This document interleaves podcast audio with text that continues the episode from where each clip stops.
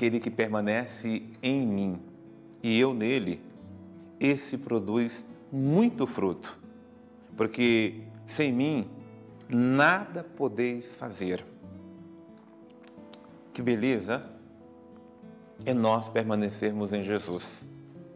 Mas que graça é Jesus permanecer em nós. Então, nós precisamos permitir que a palavra de Deus permaneça no nosso coração.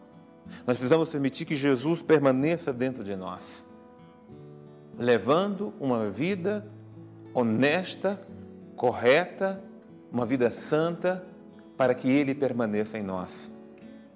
Não caia na desculpa de dizer sempre: ah, mas eu sou pecador, eu peco, mas não permaneça no pecado. Saia do pecado, combata o pecado. Porque a palavra dele nos liberta, a palavra dele nos limpa, a palavra dele nos purifica.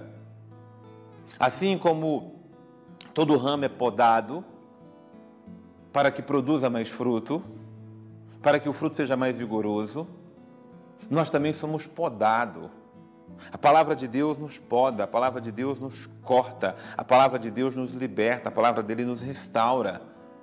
Mas é permanecendo na palavra de Deus que permaneceremos nele. O que nós não podemos é querer permanecer no pecado. O que nós não podemos é querer permanecer no ressentimento, no rancor, na mágoa. O que nós não podemos é querer permanecer no ódio. De forma alguma. O que nós não podemos querer é permanecer na vida velha nos erros de sempre. Não, nós temos que permitir que a palavra de Jesus nos liberte do poder do mal, para permanecermos nele e ele permanecer em nós pelo poder e pela autoridade da Sua palavra.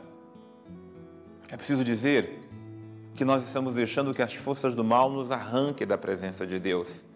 Mas não tem força, não tem tentação que seja maior do que a graça de Deus em nós. Agora a escolha é sempre nossa. A opção é sempre nossa.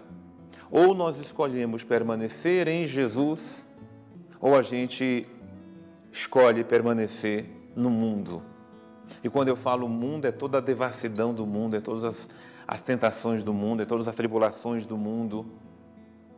Ou eu permaneço no meu mundo, machucado, ferido, tomado pelo ressentimento, pelo rancor, pela rivalidade, pela competição, pela maldade, ou eu saio dele para permanecer em Jesus.